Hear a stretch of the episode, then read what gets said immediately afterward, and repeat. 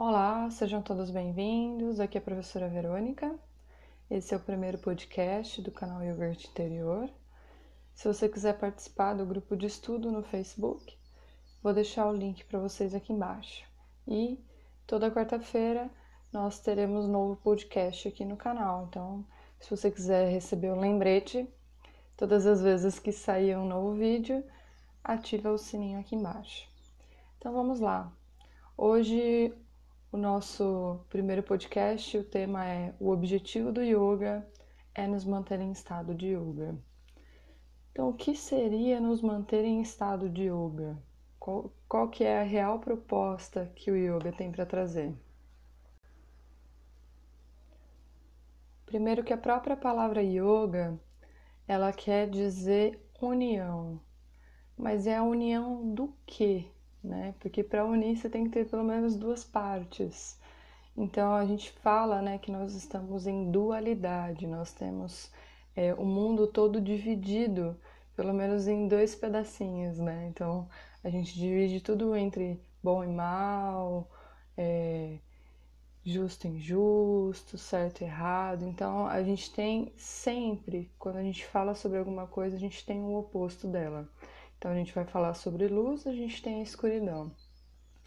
E quando a gente fala é, que o yoga é a unicidade, né, o oposto da dualidade, a sair da dualidade, o que nós referimos é exatamente isso, né? Que yoga quer dizer união. É a união da minha alma individual, que nós chamamos de Atma, com a alma universal, que é Brahman, e a gente vai destrinchar um pouquinho sobre isso, né? Então, o yoga, ele é um estado onde estamos conectados com a nossa verdadeira essência, porque nós não somos nem esse corpo e nem a nossa mente, né? Então, quem nós somos, afinal? Nós somos o observador, aquilo que tem além do corpo, além da mente. Então, a prática do yoga é para nos manter nesse estado de consciência, e aí é a partir desse lugar que a gente pode se conectar à fonte criadora, que a gente pode agir no mundo com lucidez, com sensatez. Né? Então, toda, todas as práticas, ela vem exatamente para isso. Só que não existe só a prática do yoga que a gente conhece aqui no Ocidente, né? Que é a prática física, né? Ou a prática de posturas, de só do, do, dos asanas, né? Nós temos outras formas de cultivar yoga, né? E aí eu quero conversar um pouquinho sobre essas quatro formas. Então, primeiro a gente tem o que chama de Karma Yoga. É o yoga da ação. Ele vem de um agir de forma altruísta, desinteressada e sem apego pelo resultado. Né? Então, compreendendo que o o autor de todas as coisas é Deus, eu não me coloco como autor, nem das coisas boas, nem das coisas ruins. E eu coloco a, as minhas ações como um oferecimento. Então eu vou deixar os meus melhores pensamentos, as minhas melhores falas e as minhas melhores ações no mundo, né? E eles usam muitos mantras para manter a mente conectada nesse propósito. A segunda prática é o Bhakti Yoga.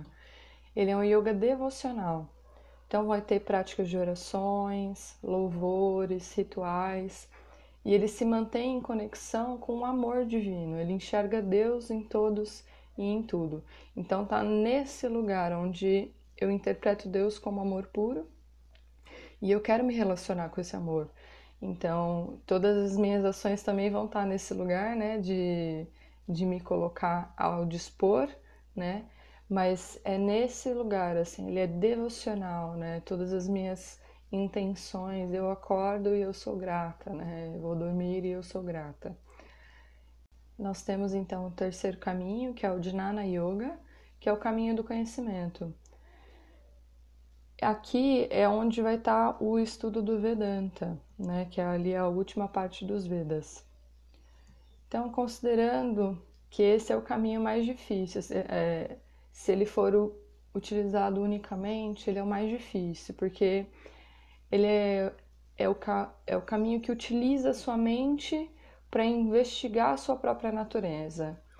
E aí a ideia é alcançar uma libertação espiritual, saindo desse ciclo de renascimento e morte, da roda do Dharma.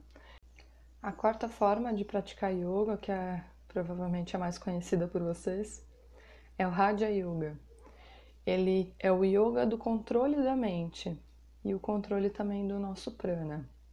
Então aqui vai entrar as posturas, as respirações, meditação. E aí o corpo, então, ele é apenas um instrumento da prática, né?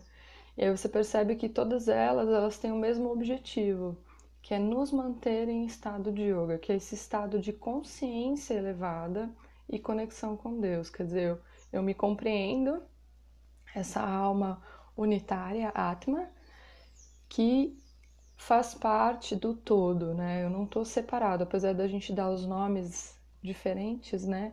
Eu compreendo a minha personalidade individual e eu compreendo Brahman, que seria o todo, que seria a energia única do universo, né? A única forma que realmente existe é, no universo, né? E ao meu ver, é, é interessante quando a sua prática ela inclui essas quatro formas de prática, né? Porque daí você consegue se colocar é, de uma forma que você tem uma base que te sustenta na tua prática.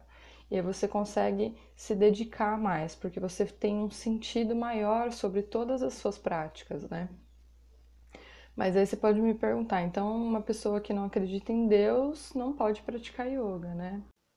E eu te digo não, né? Que eu uso a palavra Deus sem nenhum pudor, pois eu acredito que ele engloba mais significado do que dizer apenas energia ou universo. Acho que ele está muito mais próximo daquilo que a gente já tem, né, da nossa base de conhecimento aqui no Ocidente. Então, acho que é mais fácil para a gente poder conversar. Você pode atingir esse estado de yoga mesmo não tendo Deus como uma referência, né? mesmo sendo um ateu.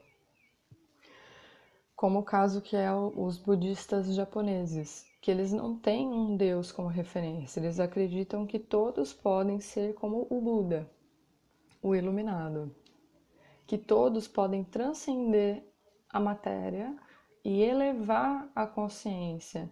Então você percebe que essa consciência é o mesmo lugar que a gente está conversando aqui do yoga, mas que o caminho é diferente. Então, vendo assim, o yoga ele não é religião e ele casa com qualquer que seja a crença da pessoa, né? Então, como diria meu professor Andres, é, você certamente vai ser um melhor cristão ou budista ou de qualquer outra religião se você praticar yoga, né? Porque o yoga ele vem falar de preceitos éticos, morais, de uma conduta no mundo, né? Então, esse lugar de conhecimento, né, de se colocar no observador, de não se identificar com a mente. Isso é uma prática que a gente já vê aí, né? Vários estudos, agora a ciência comprovando que isso funciona. E aí, bora praticar? A minha sugestão para você é que você escolha um único caminho, o caminho onde você realmente vai mergulhar, né? Dá uma olhadinha aí, dá uma pesquisada maior, vê se você tem possibilidade de, de ir pelo caminho que te faz mais sentido. Às vezes não, às vezes a gente só tem um mais próximo, como aqui no Ocidente é, ficou muito mais fácil né, fazer posturas, é muito mais difícil talvez você entrar numa prática devocional. Então, a minha sugestão é se dedique a um único caminho e deixe os outros caminhos virem junto, né? Deixem eles estarem agregados, porque eu acredito que os quatro caminhos juntos, eles têm muito mais a nos ensinar, né? A gente tem um propósito muito maior em nos manter nesse conhecimento, né? Então a gente vai unir o conhecimento, o amor, a devoção, independente se você tem essa crença sobre Deus ou deixa só como uma prática de bem maior, independente do nome. O controle sobre si mesmo. E aí você vê que é uma prática completa. E ele vai te manter mais firme no caminho que você escolher, né? E a proposta do yoga é nos manter em estado de yoga, é nos colocar nesse lugar onde eu tenho uma compreensão mais elevada sobre as coisas, onde eu não me deixo, né, que os meus pensamentos me engulam e eu não tenho sabedoria para lidar com o mundo, né? Então a gente vai falar de inteligência emocional, a gente vai falar sobre conhecimento, a gente vai falar sobre se colocar no lugar da ação e não da vítima, né? Então percebe o poder que tem desse conhecimento. E o yoga, ele é um conhecimento milenar de práticas, né? E, e várias coisas que hoje a ciência começa a desvendar e que a gente já tem há milênios escrituras e coisas que já são praticadas. Então eu espero que esse conteúdo tenha sido bom para você, tenha sido um pouquinho mais esclarecedor. Se você tiver alguma dúvida, me coloca aqui nos comentários. Eu quero saber de você. Qual é a experiência que você tem com yoga? O que é yoga para você? Ficamos por aqui. Tenha uma ótima semana. Hare Om.